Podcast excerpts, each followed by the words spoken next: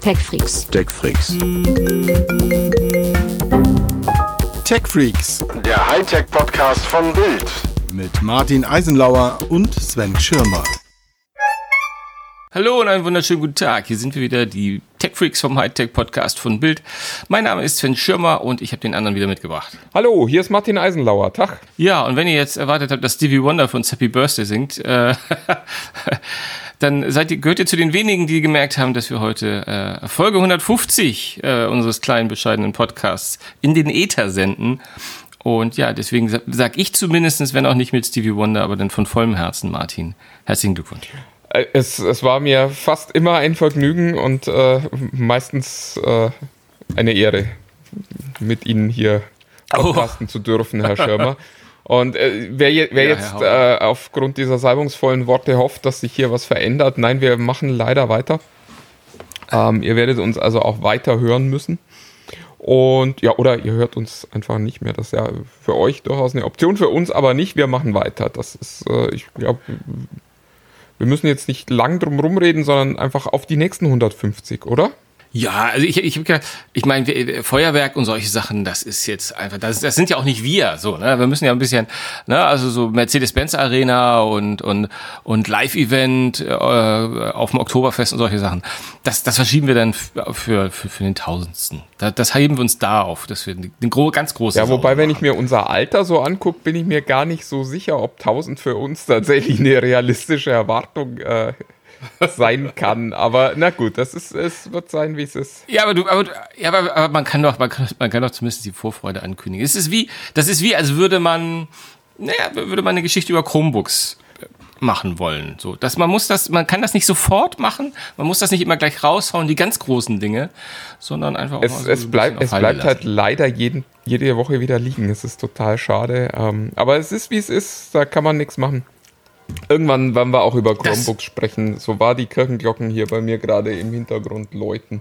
Es ist halt die, die, Oh, ja, die oh. kennen nichts hier. Hier wird auf Die Messe ist es gelesen, ich oder? bin in Hamburg wohlgemerkt, also Diaspora, aber hier wird auf Teufel komm raus äh, geklingelt, wenn man gerade mal lustig ist. Ich weiß auch nicht, Du, das, warum das gerade Du, passiert. du, äh, das kann auch die, das kann, das kann auch Sturmflutwarnung sein. Also wenn nicht, das, wenn du gleich nasse Füße kriegst, dann Wenn's, du genau, wenn es gleich so ein bisschen feucht um die Zehen wird, das ist nicht der Schweiß trotz, äh, trotz der Hitze.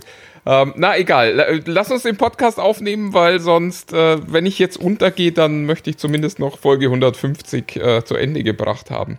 Wir haben heute auch äh, spannende äh, Themen dabei. Wir sprechen ein bisschen über WhatsApp, wir sprechen ein bisschen über News, wir sprechen über Lego und du willst noch über Skating sprechen. Äh, also Skateboarding muss man, glaube ich, sagen, weil Skating wäre ja wieder Oh, du, äh, auch da, da das, da, das ist ein, ein, lange, ein langes Fass, weil ich jetzt zwei Jugendliche habe. die Oder ist das, es äh, Hause, Boarding das dann?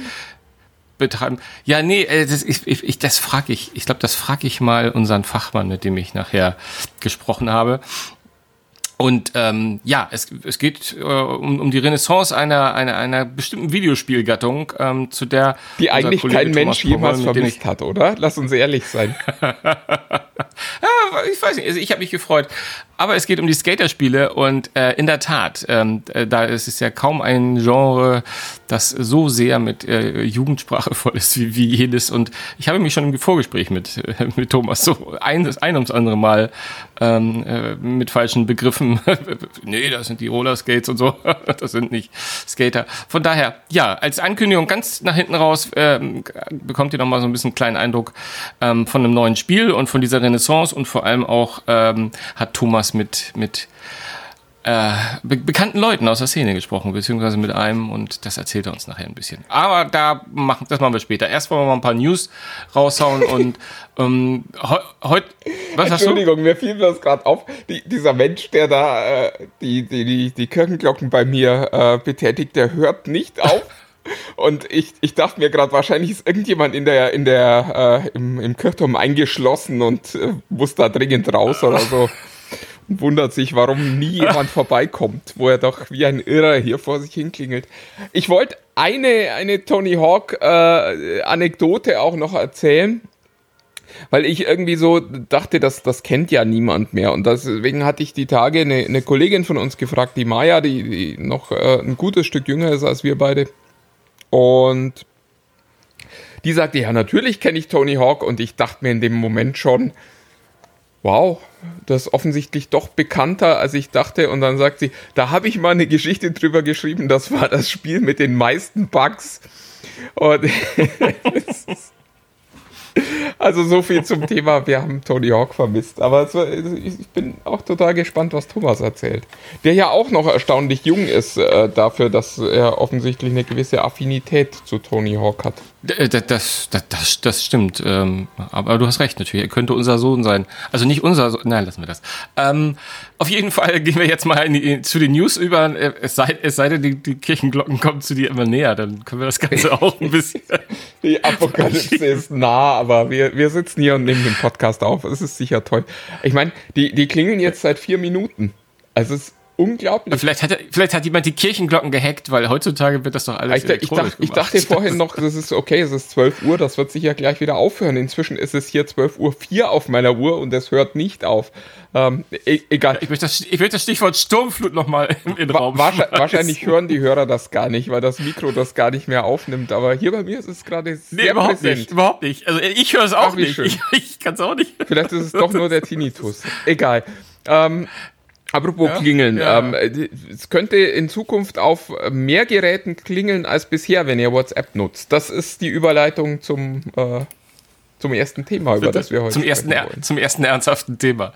Ja, nee, äh, ich finde das super. Ich muss sagen, äh, nicht bevor jetzt jemand was falsch versteht äh, und sagt, aber da wussten wir doch schon und da war da was. Ja, ähm, es stand immer mal im Raum, dass WhatsApp sich mal überlegen wollte, ähm, die Möglichkeit zu schaffen, WhatsApp auf mehr als einem Handy äh, installieren zu können und nicht gleich immer das Ganze von vorne wieder zu starten und äh, das, die Nummer umregistrieren zu müssen, sondern von vornherein das machen zu können. Und ähm, aber jetzt äh, sind die Pläne so konkret offensichtlich geworden, dass schon erste Screenshots zu sehen sind, wo ganz, ganz eindeutig sozusagen auch ähm, ja äh, die, die Quelle kommt, das muss man übrigens noch sagen, von dem äh, gerade in was WhatsApp-Leaks betrifft, sehr, sehr bekannten, ich weiß immer gar nicht, wie man ihn ausspricht, also WA steht für WhatsApp und dann Beta-Info. Ähm, WA Beta-Info, das ist einer, der primär über Twitter seine Erkenntnisse nach, nach draußen teilt. Und da hat, der hat jetzt ein paar Screenshots mal veröffentlicht, äh, die er irgendwie entdeckt hat. Äh, und da ist es relativ klar, dass man äh, mehrere Devices an äh, an eine Nummer klammern kann und das wird aber auch äh, echt höchste Zeit. Also ich finde das, ich finde das super spannend. Ähm, äh, ich habe schon orakelt, Martin, dass du mir wieder sagen wirst, wer hat denn schon mehr als ein Gerät?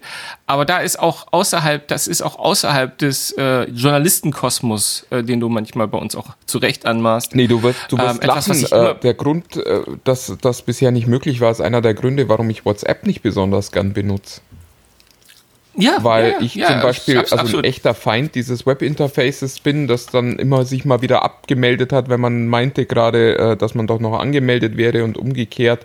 Und ich deswegen eigentlich viel lieber den Facebook Messenger benutze, weil ich den halt einfach auf all den Geräten nutzen kann, Unabhängig. die ich äh, ja. gerade habe. Und also der Klassiker ist ja dann, du sitzt vor deinem Rechner und musst dann doch wieder bei WhatsApp mit der Handy-Tastatur irgendwelche komischen Texte eingeben.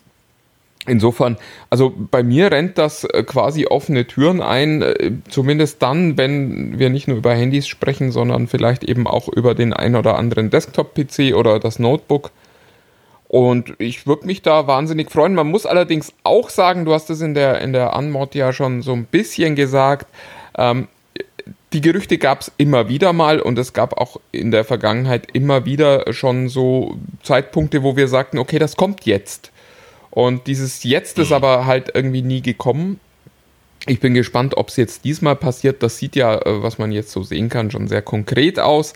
Aber das tat es in der Vergangenheit halt auch immer wieder mal. Insofern, ja, schauen wir mal, was äh, so passiert an dieser Stelle. Ja, absolut. Und wie in, in, in äh, Beta-Tester hatten wohl bei äh, WhatsApp ohnehin schon mal die Chance, äh, eine Funktion Log-on oder Login on a New Device, was so ein bisschen ähnlich ist. Da ging es aber immer rein und raus. Ähm, und man musste ähm, äh, zumindest noch ein bisschen mehr Aufwand betreiben und äh, jetzt ist der Menüpunkt wohl offensichtlich zu Linked Devices geändert worden, also verbundene Geräte, was äh, per se schon mal als Gleichzeitigkeit ausgelegt werden kann. Aber ähm, was ich nicht gefunden habe, ist, die, ist diese Aussage, dass es vier Geräte sein werden, wobei ich auch sagen muss, ähm, du hast es ja auf den, äh, den Nagel auf den Topf Topf, Kopf getroffen. ähm, mit äh, der Tatsache, dass das andere Messenger ja, äh, wie, wie Facebook Messenger ja komplett, also da ist es nicht auf vier beschränkt, sondern überall, wo, wo du den installierst, bist du halt, bist halt online. Deswegen weiß ich nicht, warum äh, WhatsApp da denn irgendwie da so eine Limitierung, also die glaube ich reicht für die meisten Menschen mit vier Devices, frage mich dann aber auch warum. Habe naja, aber, wie das gesagt, dürfte außer, in, der, in der Architektur von Facebook liegen. Also das ist ja, äh, für uns fühlt sich das alles gleich an, aber Facebook äh, hat eine klar serverbasierte Architektur, da liegen deine Nachrichten eben immer auf dem Server und du nutzt ein Gerät nur, um darauf zuzugreifen. Bei WhatsApp werden die Nachrichten tatsächlich ausgeliefert ja. und sind dann auch weg von deren Servern in dem Moment, wo sie dein Handy erreichen. Und äh, da könnte ich mir vorstellen, dass sie sagen, okay, wir verschicken das dann halt nicht mehr in Zukunft an ein Gerät, sondern an eben bis zu vier Geräte. Mhm was aber wahrscheinlich auch bedeutet, dass man nicht so einfach hin und her wechseln kann wie eben bei einem Messenger, wie dem äh, den Facebook sich da ausgedacht hat. Äh, absolut. Wollen wir mal abwarten? Also bis dato ähm, hast du gesagt, waren das ja oft schon mal Gerüchte. Jetzt sieht es aber schon echt verdammt konkret aus. Äh, die Screenshots liegen vor und unser Freund von WA Beta Info ist ja in der Regel auch mal ganz, äh, ganz nah dran. Ähm, ganz nah dran bist du ja an den, an den Google Pixels, ähm, nicht zuletzt, äh, weil du ja das ähm, aktuelle selbst verkostigt hast. Und du äh, telefonierst, glaube ich, auch gerade äh, damit, äh, oder? Nee, ich bin äh, inzwischen wieder bei einem äh, P30 Pro angelangt.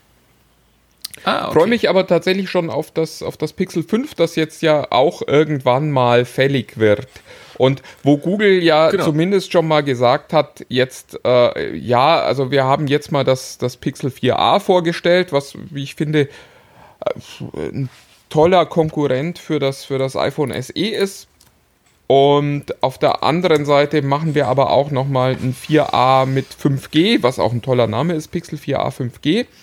Und wir werden auch bald das Pixel 5 bringen, was ja, was ja eigentlich keine Ankündigung ist, die, die Nachrichtenwert hat, aber trotzdem bemerkenswert ist, weil, also wenn du jetzt bei Apple fragst, dann werden die dir, glaube ich, noch nicht mal bestätigen, dass es ein iPhone 12 geben wird dieses Jahr, sondern äh, ja, im besten aller Fälle wissend lächeln.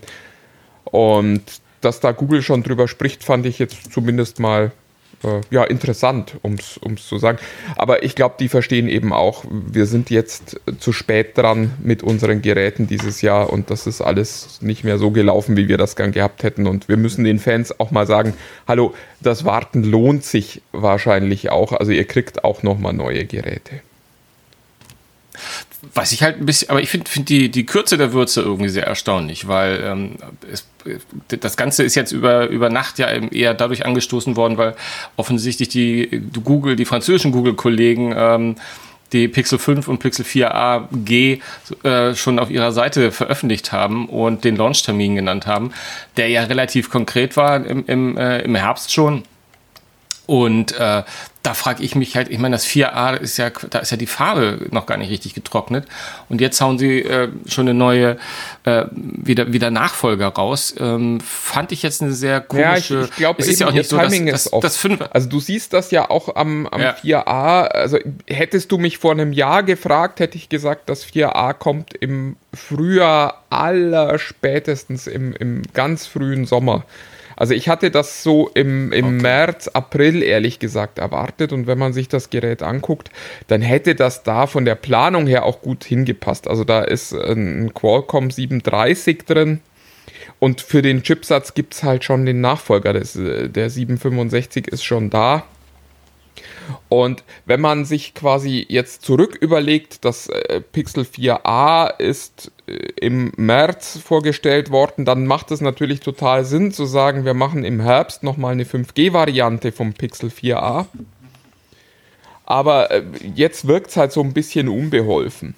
Und ich, ich glaube ganz fest, dass das daran lag, dass man einfach irgendwann äh, dann sagen musste, okay, wir können diese Geräte jetzt nicht herstellen lassen, wir können sie nicht vorstellen, wenn wir sie dann nicht zeitnah liefern können. Der, äh, der Versatz ist jetzt ja auch schon groß. Also ich habe das Pixel 4a jetzt ausprobiert, das kommt Anfang Oktober in den Handel. Das darf man auch nicht vergessen. Also da hat Corona einfach alles so ein bisschen durcheinandergewirbelt.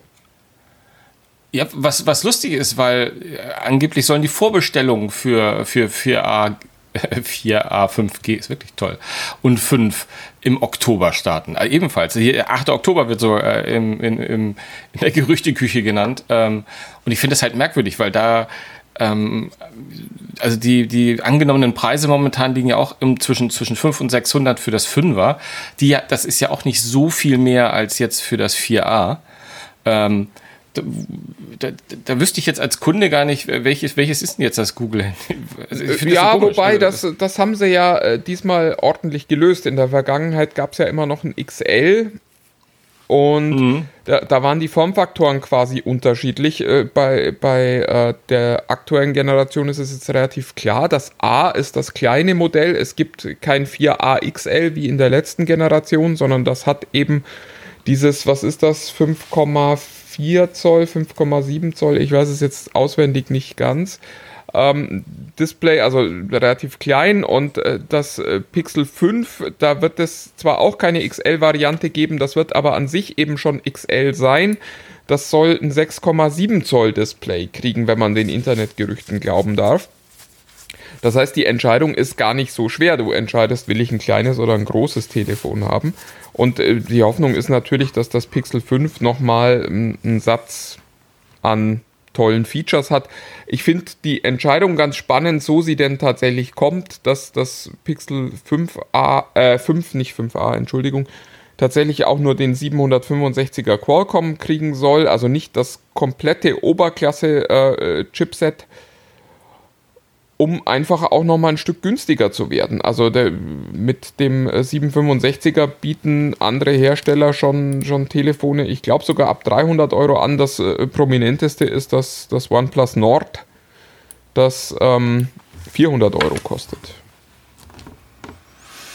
Ja, auf jeden Fall durchaus, durchaus eine spannende Entwicklung. Ich bin, ich bin nur ein bisschen verwirrt mit äh, 4a und 5 und gleichzeitig äh, und gar nicht so, also es ist halt irgendwie äh, durch, die Kla durch diese klassische Nummerierung 4, 5 geht man eigentlich immer automatisch davon aus, dass 5 müsste jetzt ein großer Sprung sein. Ja, aber, aber das wird halt noch spannender sein. Also da, da wird es sicher wieder neue Technologie geben. Also da bin ich äh, mir relativ sicher. Ich hm. gehe auch fest davon aus, dass die im 5er dann endlich auch die Weitwinkelkamera mit drin haben, die ja bemängelt wurde, dass die fehlt im Vierer und also 4a, also das A-Modell ist halt immer das, das Billigmodell und der Generationssprung kommt mit der Nummer. Okay, dann, dann, dann ist das so. Was ich halt spannend finde, ist die, die, sind die Preispunkte, die sich ja halt um die 500 Euro bewegen. Und wir haben ja gerade, ich weiß gar nicht, war das gestern oder vorgestern, wo wir in der äh, Redaktion, ich glaube, es war gestern anlässlich von, von, von Samsungs, äh, die Vorstellung der neuen äh, Samsung Notes, dass ähm, wir so ein bisschen die Diskussion hatten über, über Preise, weil ähm, jeder, jeder, der diesen Podcast hört, weiß, dass wir ja auch äh, bei Apple den ein oder anderen hochpreisige, preisiges Modell haben, äh, um nicht zu sagen sehr, sehr hochpreisig. Und dass es jetzt immer, immer öfter vorkommt, dass es, äh, die, dass die Telefone deutlich um die oder über 1000 Euro kosten. Ähm, und da finde ich halt spannend, dass, äh, dass Google bei diesem Rennen irgendwie nicht mitmacht, sondern sagt, wir, äh, unser Top-Top-Gerät äh, kostet knapp die Hälfte von dem der Konkurrenz.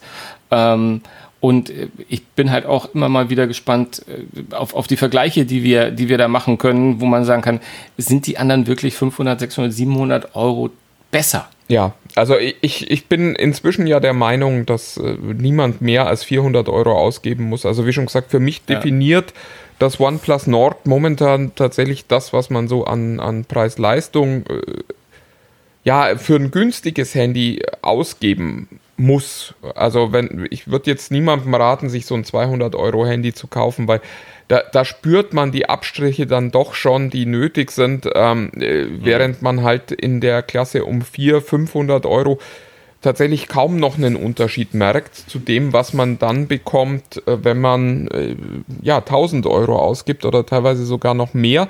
Und ich glaube tatsächlich, dass dieses Erstarken der Mittelklasse, das wir eigentlich seit Jahren jetzt ja schon sehen im Handymarkt, auch darauf zurückzuführen ist, dass äh, die Oberklasse preislich immer weiter davonzieht. Also wir sind jetzt ja, wir haben die Tage eben auch mal geguckt bei über 1600 Euro fürs teuerste iPhone bei 1500 Euro fürs teuerste Huawei und ich weiß nicht, was das teuerste Samsung gerade kostet, aber ich würde mal tippen, dass das auch so in dem, in dem Bereich sein wird. Und da gibt es natürlich viele Menschen, die sagen, das ist mir einfach zu viel Geld. Ja, zumal das ja alles noch die normalen Handys sind. Wir haben ja noch, wir haben auch noch die Falthandys. Samsung hat gerade wieder das zweite Flip vorgestellt. War das Flip? Nee, Fold. Fold. Das, Fold. das zweite Fold, Fold vorgestellt. Ähm, Huawei das Top-Gerät äh, kostet irre viel. Das ist alle, das sind, das sind ja Geräte sozusagen, die zumindest eine neue Klasse darstellen und die so halt auch nicht, für, auf jetzt noch nicht so auf den Massenmarkt schielen und dass da man sagt, okay, wer, wer da Bock drauf hat, bei so einer Innovation mitzumachen, der zahlt dann vielleicht auch mal 2000 Ja, sie sind halt auch noch nicht lieferbar. Das darf man, glaube ich, auch nicht vergessen. Also das ist ja auch so ein Punkt. Die sind ja nicht unbedingt so teuer, weil sie so teuer sein müssen, sondern weil es halt gar nicht so viele dieser Displays gibt. Also da sind auch die Fabrikationskapazitäten ja. noch nicht so hoch. Und da macht man so ein Ding halt teuer, damit das nicht so viele Leute haben wollen. Das ist, glaube ich, relativ einfaches äh, Mittel. Ja, ja. Sag mal, hast du mitbekommen die Geschichte, äh, ich möchte mich so gerne belehren lassen, weil ich das alles nicht so richtig verstanden habe, äh, rund um Microsoft und seinem Xbox äh, Live Gold äh, Angebot sozusagen, dass die, die das, das Abo also ich hatte ja knackig schon mal, äh, die Zeile hatte ich im Kopf irgendwie, ähm, Microsoft äh, macht das Multiplayer-Spielen äh, umsonst, aber ganz so scheint es ja doch nicht zu sein. Nee, oder? also inzwischen gab es ein, ein, Statement aus Microsoft, also du, du scheinst nicht der Einzige zu sein, der das äh, so verstanden hat und es sind auch Hinweise auf Xbox Live Gold aus äh, allgemeinen Geschäftsbedingungen verschwunden und dann äh, wurde gemutmaßt, das wird abgeschafft. Microsoft hat sich inzwischen geäußert, die wollen das auch weiterhin äh, beibehalten. Also es wird auch weiterhin, soll in Zukunft Xbox Online Services heißen. Äh, aber ich glaube, Reiter heißt jetzt Twix, sonst ändert sich nichts. Und ähm, auf der anderen Seite gibt es jetzt halt noch dieses, dieses Game Pass Ultimate Modell, das quasi nochmal die Game Pass Variante mit Multiplayer ist, die dann eben auch den, den äh, äh, Xbox Gold, glaube ich, komplett ersetzen soll. Also das braucht man dann nicht nochmal on top. Und die dann auch äh, die X-Cloud irgendwann mal enthalten soll, also diese, diese Cloud-Spielkonsole, die bei Google Stadia heißt ähm, und bei Microsoft irgendwann im Herbst starten soll. Also ich bin total gespannt. Ich finde ehrlich gesagt auch, dass das so eins der Dinge ist, die in den letzten Jahren wirklich übersehen wurden. Und das fand ich bemerkenswert, äh, was Microsoft mit dem Game Pass da leistet. Also, dass, dass man da wirklich eine Spiele-Flatrate hat und dass da eben alle Microsoft-Titel, gut, das sind nicht so viele und auch nicht so geile Sachen, aber die sind da ab dem ersten Tag halt für Abonnenten gratis verfügbar. Also da sind wir tatsächlich momentan am nähesten an einem äh, Netflix für Gamer. Was ja, was, was ja nach wie vor wir haben schon oft gesagt, eigentlich, eigentlich finde ich es nach wie vor cool. Also ich bin, bin auch kurz davor da mal, äh, du bist ja bei Stadia schon. Ähm, hat sich da eigentlich in den letzten Monaten was entwickelt? Weil das letzte, was du hier im Podcast erzählt hast, war, oh, das war ganz, ganz äh, erfolgsversprechend gestartet. Ja, also, ich, ja so nee, also die kurze Antwort ist nein. Die etwas längere ist, äh, Stadia funktioniert technisch wirklich herausragend. Also ich finde, dass das wirklich sauber und gut läuft. Was es äh, bei Stadia halt nicht gibt, sind gute Spiele. Da, da fehlt einfach, da fehlen wirklich so diese großen Titel. Wenn ich jetzt äh, gesehen habe, ich habe auf der PlayStation gerade Ghost of Tsushima gespielt und danach Last of Us.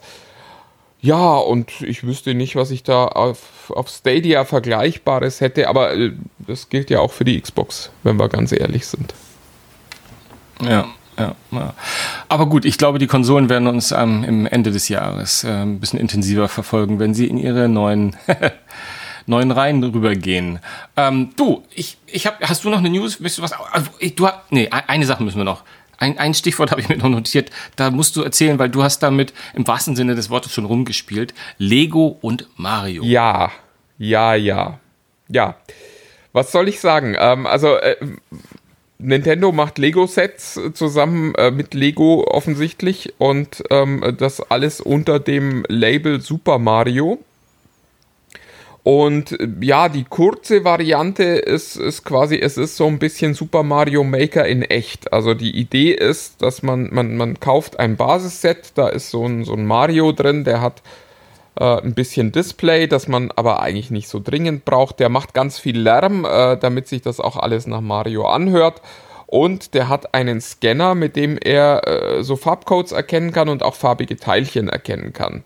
Und also wenn du er sagst, wenn du er sagst, meinst du die ganze Zeit die Mario-Figur? Mario ja, Entschuldigung, ja, äh, Super Mario halt. Also der, der Lego Super Mario wenn ich eher Ach so, sage. dann reden wir wahrscheinlich, dann, dann, reden wir doch wahrscheinlich nicht von diesen zweieinhalb Zentimeter großen kleinen Mario-Stein. Nee, äh, der ist, der ist relativ groß, der passt auch nirgends rein. Also meine, meine Tochter und ich haben ihm auch schon äh, ein echtes Übergewichtsproblem angedichtet weil äh, er äh, tatsächlich, also es ist schwierig. Er passt auch nicht in die, in die klassische Lego-Mechanik, er passt auch nicht in die Duplo-Mechanik, sondern er ist, ach, ich weiß es nicht, 10 Zentimeter groß und äh, dann auch entsprechend, also auch da nicht schlank.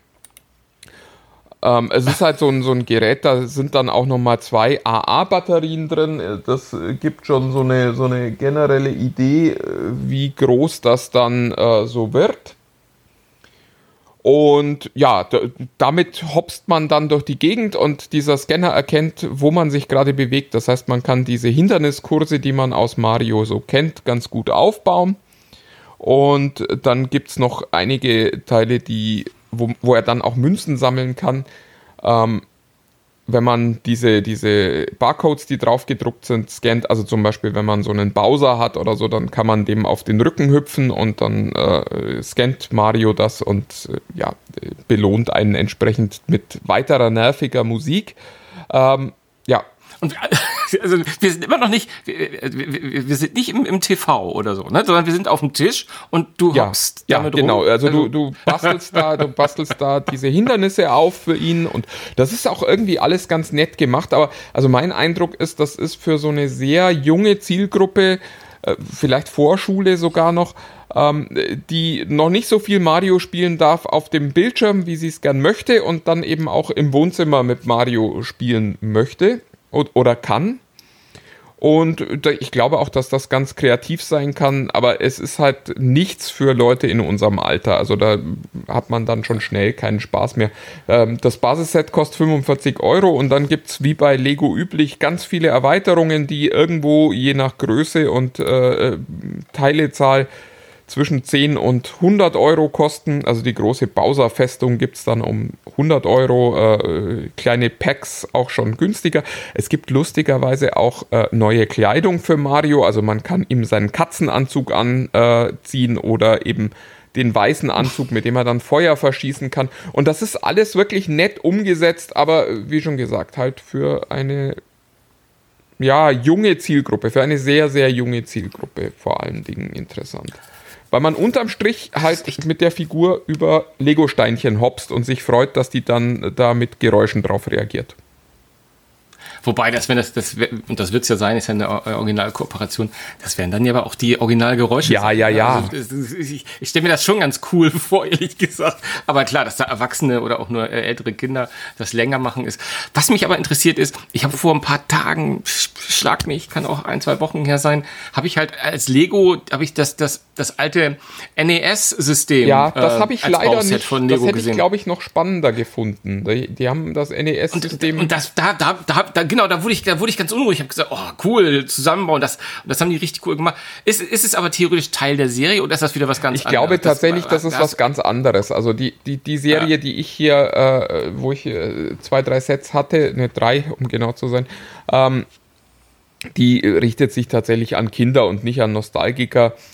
Und ja, da ist ja. auch, also ist die, die, äh, ähm, sind die Hintergründe vollkommen klar. Da geht es darum, möglichst viel Geld zu machen. Also da, da gibt es, ich weiß nicht, an die 30 Sets jetzt schon ja. zum Start. Und es fehlen noch viele Figuren. Also es gibt noch keine Peach. Äh, wer weiß, warum Mario dann überhaupt eigentlich rumrennt, fällt mir gerade so auf. Und es gibt auch, also da, da ist noch ein riesiges Potenzial. Es gibt noch keinen Luigi, es, ganz viele der Figuren fehlen noch. Es gibt auch noch keinen Donkey Kong. Und also da wird noch ganz, ganz Was? viel passieren. Momentan ist es Bowser und es gibt auch schon Toad und so. Also es ist wirklich, es ist, es ist, es, es, es macht Spaß, das aufzubauen. Es macht Spaß, da sich so ein bisschen damit zu beschäftigen. Aber es hat für Erwachsene keinen hohen Wiederspielwert, sondern es ist wirklich eher so, ach, guck mal, das ist nett und dann äh, stellt man auch fest, dass man leider schon zu alt ist, um da wirklich längere Zeit begeistert damit zu spielen. Oh Mensch, wo du das gerade gesagt hast. Das erinnert mich so ein bisschen dann, ich habe nämlich ja auch noch was, äh, was aufzubauen von Lego, von Lego Technik, nämlich so einen großen Bugatti irgendwie. Äh, und da habe ich neulich mal geguckt, als ich nach einer Aufbauanleitung und solche Sachen nochmal geguckt habe, äh, also YouTube-mäßig, äh, dass das ab 16 ist. Also Lego deckt ja mittlerweile quasi von, du bist gerade aus der Krippe rausgesprungen bis, bis in den Erwachsenenalter. Bis kurz vor alles. Grab, genau. Das ist, äh bis, bis kurz vor Grab, genau. Und sie schaffen es halt auch immer wieder. Äh, es ist ja auch so blöd, wenn man sich einmal dafür interessiert hat. Was heißt blöd? Also, Was ich übrigens auch halt so. äh, bemerkenswert fand, ich habe mich jetzt ja länger nicht mehr mit äh, Lego beschäftigt. Meine Tochter ist 18, das ist das jüngste Kind, das bei uns hier noch äh, irgendwie so rumwuselt. Rumkreucht und fleucht. Und ich fand es sehr, sehr cool. Äh, es gibt keine Bauanleitung mehr auf Papier, sondern die Bauanleitung ist komplett in der App und ist komplett quasi ein 3D-Modell dass du dann eben auch ah. immer bewegen kannst. Also Schritt für Schritt und du kannst jeden dieser Schritte dann eben auch komplett frei drehen. Also dieses, was man von früher kennt, wo genau soll das jetzt hin? Soll das da eins weiter vor oder eins weiter hinten? Das gibt's nicht mehr. Wo man immer die, wo man immer, immer die Nupsi auf den ja, Stein genau. gezählt hat. Ne? Du, also eins, zwei, drei, vier im Du kannst, du kannst jetzt, das wird Lego-Fans jetzt nicht begeistern, weil das wahrscheinlich schon länger so ist, aber ich habe das jetzt gerade beobachtet und äh, höre ja gerade, dass du das auch noch nicht kennst. Ähm, ich fand das total faszinierend, dass man wirklich dieses Modell da frei bewegen kann und alles genau heranzoomen und einschalten kann, was man gern noch sehen möchte. Ähm, fand ich sehr, sehr cool. Ja. Ja, das ist doch schön. Von, von, von diesem Spiel würde ich einfach sagen, dass wir es für heute belassen, respektive einmal zu Thomas und mir übergehen. Äh, und äh, wir werden sozusagen nochmal über sein, ja, seine Begegnung ich, mit dem, ich, mit dem Rune Gliffberg sprechen. Äh, Avril Lavigne, is the skater boy, said see you later boy oder so. ähm, in diesem Sinne verabschiede ich mich jetzt schon mal und äh, freue mich auf was, nächste was, Woche. Was du alles weißt.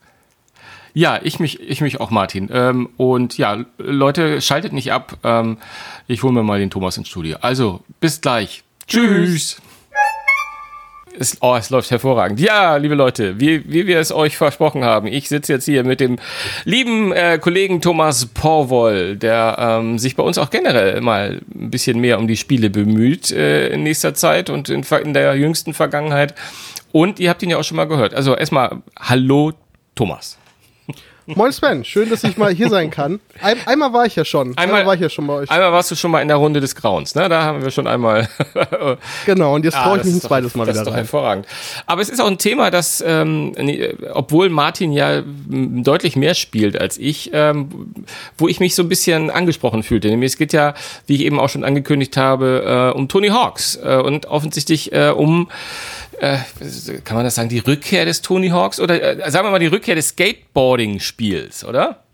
Ja, also es ist halt schon, äh, es ist auf jeden Fall die versuchte Rückkehr, würde ich sagen. Also es ist ja, äh, wir reden ja jetzt hier vom, vom Remake, vom Remaster der ersten beiden Tony Hawk Pro Skater Teile, die äh, Ende der 90er, Anfang der 2000er rausgekommen sind und seitdem stand zwar die Tony Hawk Serie jetzt nicht komplett still, es gab immer wieder Titel, aber die wurden halt mit der Zeit immer, immer schlechter. Und ähm, dann ist dieses ganze Skateboarding-Genre irgendwie in der Versenkung verschwunden und aus irgendeinem Grund, und ich frage mich tatsächlich auch ein bisschen, woher das kommt, kommen jetzt die ganzen Skateboarding-Spiele wieder zurück. Ähm, Tony Hawk kriegt ein Remaster. Die Skate-Serie äh, hat auch angekündigt, wieder zurückzukommen und es schießen auch super viele kleine Indie-Titel irgendwie aus dem Boden. Und das kriegt das irgendwie, irgendwie kriegt Skateboarding in, in Videospielen Ja, ich meine, vielleicht ist es ja auch weltweit so, dass, also äh, jetzt wirklich aus dem Nähkästchen gesprochen, also meine Jungs, 9 und 12, fast 13 Jahre alt, ähm, die haben für sich dieses, ähm, naja, äh, Stunt-Scooter, also diese quasi ein Roller, der dessen, ähm, der, der einmal total steif ist sozusagen und mit dem man Tricks machen kann auf Halfpipes, Pools und wo auch immer. Ähm, und das ist total angesagt. Und diese äh, ganzen Plattformen, die hier in Berlin sind, wir haben die ausprobiert, die sind immer zum Bersten voll. Vielleicht ist da im Moment in der Tat gerade so eine Renaissance, die wir beiden nicht mitbekommen haben, obwohl Ne? Wie ich eben zu Martin schon gesagt hast, du könntest ja quasi äh, unser Sohn sein, du ein Tick jünger bist. aber, aber ich habe das, du, aber ich habe das gestern, ich habe das nicht gestern, für mich gestern, für einen alten Mann gestern. Ich habe das äh, damals, als es rausgekommen bin, total abgefeiert. Also ich, ich glaube, selbst äh, Leute, die regelmäßig den Podcast hören, werden sich jetzt wundern, weil wir öfter mal über Spiele sprechen und über Lieblingsspiele. Aber da habe ich in der Tat Tony Hawk komplett ausge, ausgeklammert, weil es, weil ich, weil ich A so lange nicht mehr gespielt habe und ich war auch, glaube ich, nur maximal bei den ersten beiden so richtig dabei. Ähm, hatte damals sogar als äh, angehender äh, Journalist, der mit Technik zu tun haben wollte, sogar den Tony Hawk mal in der Redaktion gehabt, als das einer rausgekommen ist. Ähm, aber das habe Da ich bin ich, jetzt, da bin ich jetzt ein bisschen neidisch, wo ich das höre, ne? ja, das ist so ein bisschen äh, äh, gut.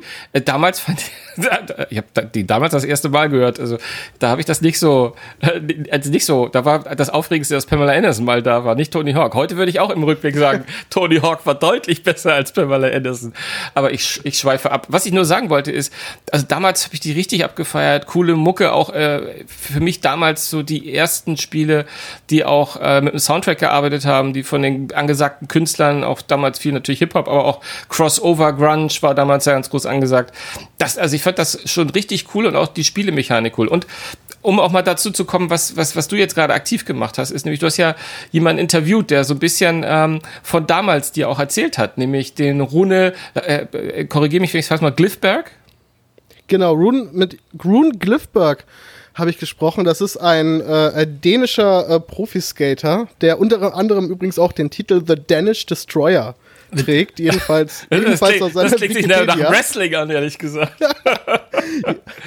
Danish Destroyer. Und ja, und, und mit, dem, mit dem konnte ich mal ein bisschen quatschen, was echt eine tolle Sache war. Also der ist, ähm, der war tatsächlich in den allerersten äh, Tony Hawk-Spielen direkt mit dabei, im originalen Cast quasi, äh, als die Spiele rausgekommen sind. Und ähm, war zu dem Zeitpunkt äh, auch schon eigentlich ein recht erfolgreicher Profiskater, hat Anfang, der, Anfang Mitte der 90er angefangen, äh, wie Tony Hawk äh, Vert zu skaten, also in den Halfpipes und ähm, äh, mit ganz hoch in die Luft springen. Beim Skaten unterscheidet man ja so ein bisschen zwischen Vert und Transition Skatern, die halt äh, wie Tony Hawk der Halfpipe springen oder Street Skatern, die dann mehr so äh, Grinds machen und Flip-Tricks auf der Straße.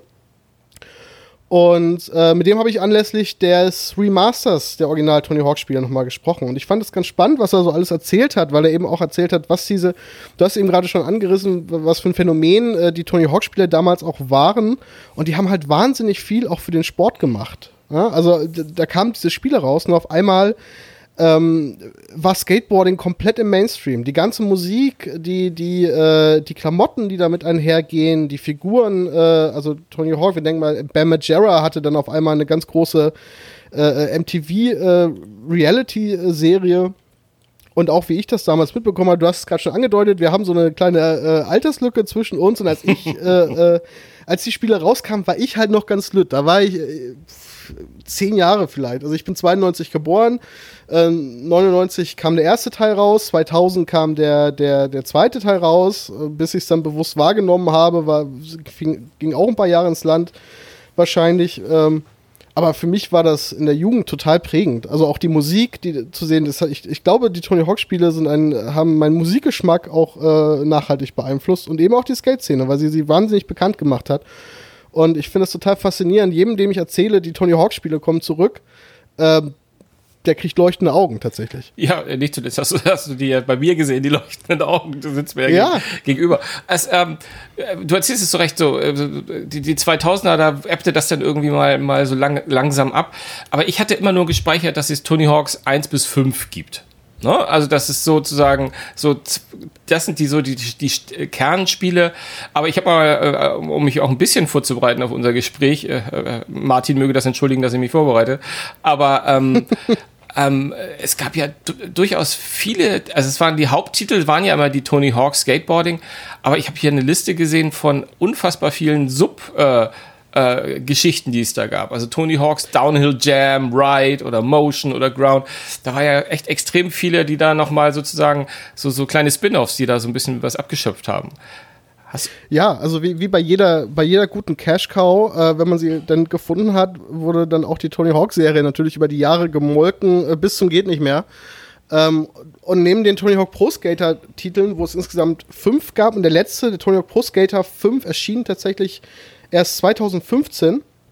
Ähm, gab es dazwischen auch immer noch andere Titel, vor allem die Tony Hawk's Underground Serie, ja. die so ein bisschen parallel zu diesen Pro Skater Spielen lief und gerade der erste Teil hat auch immer noch eine sehr große Fangemeinde, weil sie da dann eben angefangen haben, äh, da auch so eine kleine Story rein zu verweben. Und im ersten Tony Hawk's Underground Teil äh, spielt man dann nicht mehr primär die großen Pro-Skater, sondern man startet selber als, ah. als, als, als junger, blutiger Skate-Anfänger irgendwo in New Jersey und skatet sich dann quasi äh, zu den ganz großen Pokalen, ganz großen Turnieren hoch und den ganz großen Sponsorenverträgen. Also klassischer Karrieremodus sozusagen. Das hat Genau, genau. Und natürlich dann mit ganz vielen Auftritten von, von, von prominenten Skatern aus der Szene und so weiter und so fort.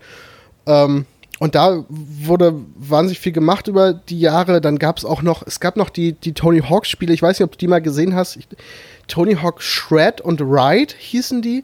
Da gab es dann zu dem Spiel noch eine Peripherie, sondern so ein richtiges, echtes, ne, in Anführungszeichen, echtes äh, Plastik-Skateboard. Doch, was man also dann, irgendwas klingelt bei mir. Also gesehen habe ich das auf jeden Fall schon mal irgendwie. Genau, also du hast dann, du hast dann so ein Plastik-Skateboard gehabt, das hast du auf den Boden gelegt und hast dich dann wirklich draufgestellt. Und dann gab es da Sensoren an der Seite, die dann erkannt haben, ob du dann quasi dich abgestoßen hast oder ob du an der Seite da an das Skateboard rangegriffen hast. Ähm, das muss man aber gleich sagen, das war eine absolute Vollkatastrophe. Das hat sich unglaublich schlecht gespielt. Die Lenkung war wahnsinnig unpräzise und es hat überhaupt keinen Spaß gemacht. Die Idee war irgendwie ganz lustig, aber die Spiele waren grottenschlecht. Ja, ich meine, es gab auch ein, ein, eine Ausgabe für die Wii äh, oder, oder zwei Teile, ein, zwei Teile für die Wii, das mit dem, ähm, ich weiß gar nicht, wie hieß das? Ist das, hieß das Balance Board zufällig, das Wii, dieses Ding, was man auf dem Fuß. Ja, ja doch. Ne? Mhm. Und ich glaube, damit funktioniert. Und das habe ich, äh, das, das hatte ich sogar, da hatte ich einen, einen der Teile und das war ganz gruselig. Also das hat, da weiß ich noch ganz genau, nach zehn Minuten habe ich gesagt, nee, das ist jetzt, äh, das ist mir zu anstrengend. Also weil das reagierte so, du hattest immer das Gefühl, es hat einen Lag, äh, er redete nicht un, unmittelbar und dann war das auch so unnatürlich irgendwie. Aber wie du sagst, ich habe auch mal so in der Tat so eine Art Skateboard-Peripherieteil gesehen, was auch nicht flach auf dem Boden Boden lag, ne? sondern was so erhöht war und wirklich, wo du so dich bewegen konntest ein bisschen, ne? Genau, das war irgendwie so der Gedanke, dass du, dass du äh, die Bewegungen, die du beim echten Skateboarden machst, dann auch auf dieser Peripherie äh, machst. Problem war einfach, die, die Sensoren waren wahnsinnig ungenau. Mhm. Ähm, du konntest auch ganz schlecht steuern, was dann ähm, am Ende bedeutete, dass du nicht in den Leveln frei herumgefahren bist, sondern quasi so eine vorgegebene Route abgefahren bist und eigentlich nur noch aktiv geworden bist, wenn du dann gesprungen bist und einen, einen Trick gemacht hast oder sowas in die Richtung. Aber dieses freie Rumfahren ähm, war halt effektiv nicht möglich, weil die Eingabe so unpräzise war und das Ganze war so schwammig. Ähm, ich muss allerdings auch sagen, ich habe die, hab die damals ausprobiert, die Spiele. Ein Kumpel von mir hatte das.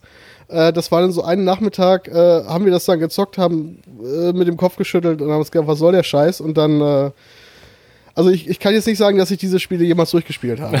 aber, das war, aber es hat auch einfach keinen Spaß gemacht. Es war so frustrierend. Und dann, ja, und dann ist diese ganze, die Tony Hawk-Reihe halt über die, über die Zeit ausgeblutet. Ja, ja.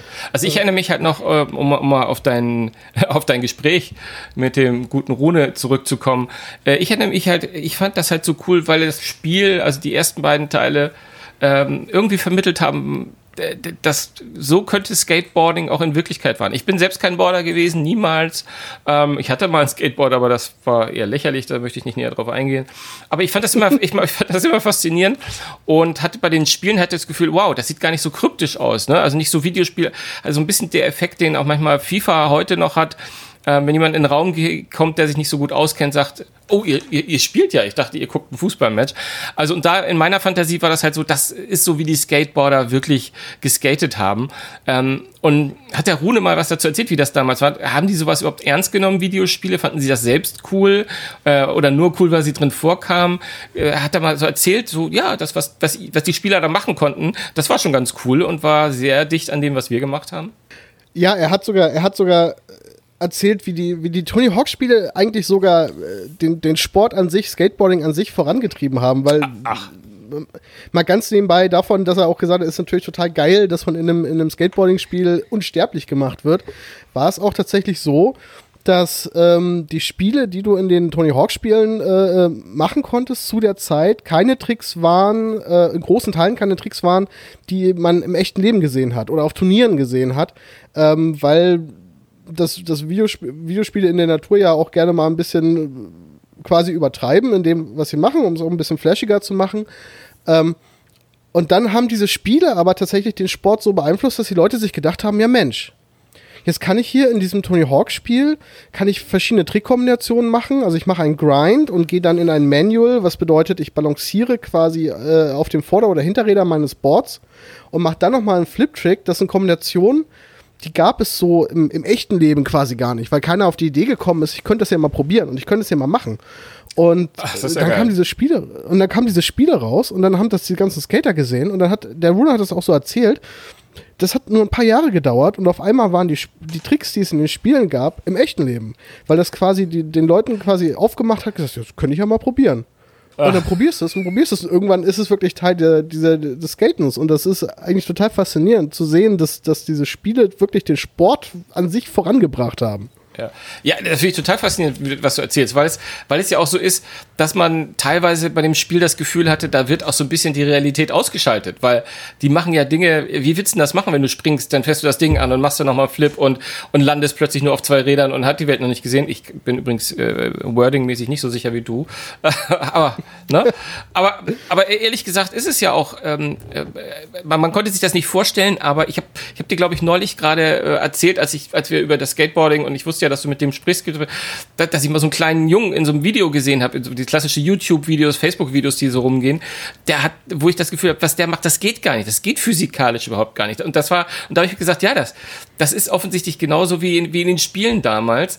Ähm, und ich weiß gar nicht mal, ob die Programmierer sich da Dinge ausgedacht haben, von denen sie selbst glaubten, dass das mal jemand könnt, äh, können wird. Aber äh, wenn man sich so die Videos von Pro-Skatern anguckt, machen die das ja mittlerweile. Und ich finde das halt spannend, dass da sozusagen diese Videospielreihe auch so, so ein ganz kleines bisschen mit, äh, also äh, wie du erzählst ja vielleicht sogar ein großes bisschen mit so gesagt hat, hey, cool, ähm, das mache ich auch und äh, das, ganze, das, die, ganze, die ganze Sportart wird beeinflusst durch ein Videospiel. So häufig kommt das ja nicht vor. nee, also es ist, aber Skateboarding ist ja auch so eine, äh, so ein Sport, so ganz peripherär verfolge ich das auch immer noch. Wenn so, ich gucke mir immer ganz gerne auch einfach so Skateboarding-Turniere an und gucke so was, was so, äh, ja, was so in der Szene passiert und das und auch über die Jahre. Es wird ja dieser Sport wird ja immer weiter gepusht quasi und äh, Tricks, die vor zehn Jahren noch nicht denkbar waren, ähm, werden äh, werden heute in Turnieren ähm, ähm, quasi gemacht. Also man unterscheidet beim, beim Skateboarding immer so zwei Arten von Tricks. Es gibt die Videotricks und es gibt die Turniertricks. In dem Sinne, dass ähm, Skateboarder machen ja auch gerne Videoparts, indem sie dann ihre besten, ihr Bestes können, die besten Tricks auspacken, die sie, ähm, mhm. die sie zeigen können. Wo natürlich im Video siehst du nur das eine Mal, wo es funktioniert, aber nicht die 100 Mal, wo es vorher nicht funktioniert hat. und dann gibt es halt noch die Turniertricks, ähm, die du dann natürlich in einer Stresssituation und in einer kompetitiven Situation abrufen musst. Und ich finde es halt insofern total faszinierend, weil man sieht zum Beispiel auch, Tony Hawk ist, ähm, jeder, jeder Skater hat in den Spielen auch seinen eigenen Spezialtrick und bei Tony Hawk war es zum Beispiel der 900, ne, der 900, also du springst hoch und drehst dich 100, 900 Grad um dich selber. Und als Tony das damals das erste Mal geschafft hat, war das äh, innerhalb der Szene total der Aufschrei. Wow, das ist jetzt, das ist jetzt möglich, das hat endlich jemand geschafft. Und inzwischen sind wir halt an dem Punkt, wo das ein Turniertrick ist. Ja? Also die Leute machen das wirklich, machen diesen 900 und machen auch, äh, äh, drehen sich auch schon 1080 Grad oder 1280 Grad oder 1260 Grad dann, glaube ich.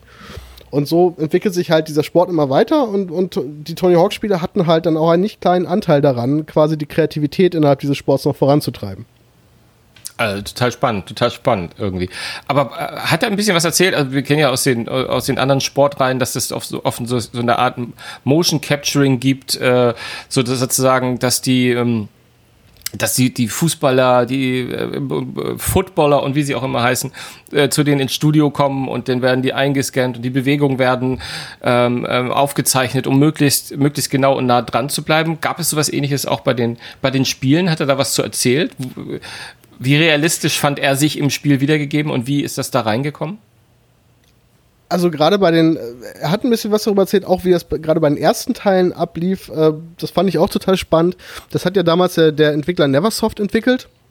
Und die haben die Skater halt tatsächlich damals zu sich eingeladen ins Studio. Ähm, haben mit denen Skate-Sessions gemacht, haben die Skater gefragt, was für ein Outfit wollt ihr im Spiel haben und ähm, haben dann natürlich auch Fotos von denen gemacht und leichte Scans, äh, um dann deren Gesichter quasi ins Spiel zu bringen. Und jetzt für das Remaster haben sie das quasi nochmal auf den, auf den aktuellen Technikstand hochgehoben und äh, da die Skater auch nochmal reingebracht. Und äh, die Rune hat das so erzählt, da hat er sich in so eine äh, Kammer gestellt, wo überall Kameras sind, äh, die ihn dann von allen Seiten abgelichtet haben, um so einen digitalen Scan zu machen. Ähm, um die eben möglichst detailgetreu auch ins Spiel reinzubringen. Und ähm, das klang auch so, dass die Skater da tatsächlich auch ein Mitspracherecht haben, wie sie dann im Spiel repräsentiert werden wollen und wie sie aussehen wollen. Und das ist natürlich cool, wenn man da auch wirklich dann die Nähe äh, äh, zum Sport und zu den Protagonisten hat, die darin vorkommen. Ja gut, ich meine, das klingt ja nochmal äh, deutlich näher als das, was so die Profifußballer bei EA oder bei Pro Evolution ähm, abliefern können. Da äh, ist es ja eher weniger Einfluss drauf. Es ist natürlich auch eine andere Nummer und äh, äh Profifußball ist natürlich deutlich größer als Profi-Skating. Aber ich finde das cool. Ich finde es immer cool, wenn die Leute äh, in Sportspielen, äh, die sich mit dem Sport auskennen, da so ein bisschen involviert sind und so Programmierern mal so einen kleinen Hint geben können. Ich erinnere mich, äh, es gab mal irgendein ein, ein Snowboard-Spiel, das ist, ist ja so ein bisschen artverwandt, aber da hattest du das Gefühl, da hat äh, keiner der Programmierer hat jemand Schnee gesehen, weil die, die, die, die haben sich so, so abstrus auf dem Schnee äh, bewegt und konnten Dinge tun und also das war total abgehoben. Das war nur noch so, so nur noch so, äh, wir haben immer gesagt, Lollipop äh, ähm, Snowboarding von daher finde ich das echt cool, dass sie das gemacht haben. Und es klingt ein bisschen da so, aber korrigiere mich, äh, wenn ich da jetzt zu euphorisch bin, als würde sich das total lohnen. Ähm, nicht nur als Fan, äh, aber halt auch als jemand, der die alten Spiele gespielt hat, da jetzt dieses Remake mal anzuschauen, weil die schon so ein bisschen mehr Energie reingesetzt haben, als außer es nur auf eine, auf eine andere äh, Engine oder da hier ein bisschen die Grafik zu polieren. Ja, also da muss man tatsächlich dann äh, noch ein bisschen vorsichtig sein, glaube mhm. ich, weil wir haben bis jetzt zwar äh, Spielszenen gesehen und das sieht auch alles ganz toll aus und der Rune hat natürlich auch gesagt, oh, ganz tolle HD-Graphics. Die Frage ist natürlich dann trotzdem, wie fühlt es sich am Ende an und was ist dann auch eine die Zielgruppe dieses Spiels? Also soll das am Ende dann wirklich nur Leute abholen, die jetzt schon sagen, ich habe damals die alten Tony Hawk Pro Skater Spiele gespielt und mhm. äh, wegen der Nostalgie äh, gönne ich mir das jetzt nochmal. Ähm, oder haben sie wirklich was auch an der Physik zum Beispiel gedreht, am Skateverhalten gedreht, ähm, weil die Tony Hawk-Spiele klassisch ja immer sehr arcadisch waren. Da gab es ja auch andere Titel in den letzten Jahren, die einen deutlich höheren äh, äh, Realismus quasi noch angelegt haben. Äh, vor allem eben die Skate-Serie, die tatsächlich jetzt auch zurückkommen soll. Also Skate 4 ist zumindest angekündigt. Äh, mehr zwar nicht, aber es soll wieder zurückkommen. Und ich würde tatsächlich einfach nochmal abwarten, äh, wie das Spiel sich am Ende auch tatsächlich anfühlt, weil so viel, ich habe zwar total Bock darauf, mal wieder die alten Tony Hawk Spiele zu spielen, ich bin aber noch nicht so ganz, ganz sicher, ob es nicht einfach nur so ein Cash Grab ist, weil die Tony Hawk Serie ja auch gelitten hat über die Jahre. Ähm, vor allem in Qualität, aber dann auch in, in Absatzzahlen. Und an sich ist es natürlich erstmal äh, ein, ein leichtes zu sagen, okay, wir, wir haben das Ding in den letzten Jahren irgendwie in Grund und Boden gefahren, ja, dann greifen wir jetzt so mal alle Leute ab, die äh, gute Erinnerungen an die ersten beiden Teile haben und ziehen denen nochmal das Geld aus der Tasche. Jetzt mal ganz äh, so ein bisschen in die Tüte gesprochen. Ich hoffe es natürlich nicht. Ich habe total Bock darauf, dass äh, die quasi in alter Stärke zurückkehren, aber da würde ich wirklich mal abwarten, äh, wenn wir dann auch mal ähm, die Games angespielt haben und wirklich sagen können, taugen die denn was oder sehen die einfach nur schön aus? Ja. Übrigens, äh, vielleicht abschließend eine kleine Anekdote, die ich bei der Recherche zu dem Thema gefunden habe, dass das 2015er äh, Tony Hawks Pro, Pro 5 ist es dann ja, genau, das letzte Ja, sozusagen. Ähm, das ging wohl 2018 nochmal in Europa in den PlayStation Stores in den Verkauf für 9,90 Euro. Und eine kleine Anekdote war, aber zu dem Zeitpunkt waren die Server schon über zwei Jahre abgeschaltet und gerade der Fünfer, gerade der Fünfer war wohl so ein Teil, das äh, den du, ich habe den nicht mehr gespielt, aber den du wohl so gut wie gar nicht äh, offline spielen konntest. Ähm, es gab nur einen so einen kleinen Trick, dass du sozusagen äh, die, die Playstation ausmachst, äh, alle Netzwerkverbindungen raus, es dann startest, das Spiel startest, dann konnte man irgendwie so ein, so ein Trainingslevel spielen, aber dafür hat man sich das Ding ja nicht gekauft. Ähm, ja, aber da, da, sieht- da sieht man mal, wie lieblos die Spiele in den letzten Jahren noch wirklich behandelt worden Ja, sind. Ne? absolut, absolut. Also das ist echt grotesk.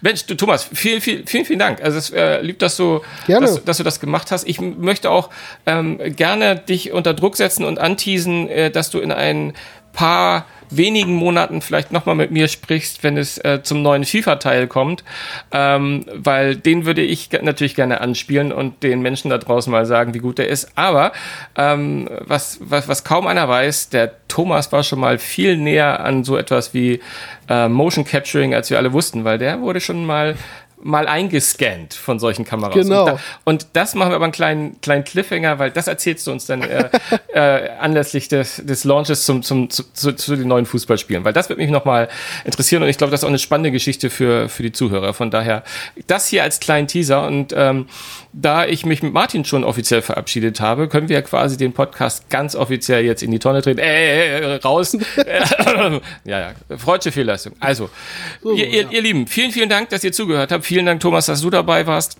Und vor allem, ähm, Leute, wenn es euch gefallen hat, dann gebt uns doch mal eine Bewertung im iTunes Store oder woanders. Ähm, am besten abonniert uns, das hilft uns noch am meisten. Aber ansonsten ähm, sprechen wir wieder nächste Woche, äh, dann wieder Martin und ich. Wer weiß, vielleicht laden wir wieder jemanden ein. Mal sehen. Thomas, ich danke dir bis hierhin und bis dann. Tschüss. Ciao.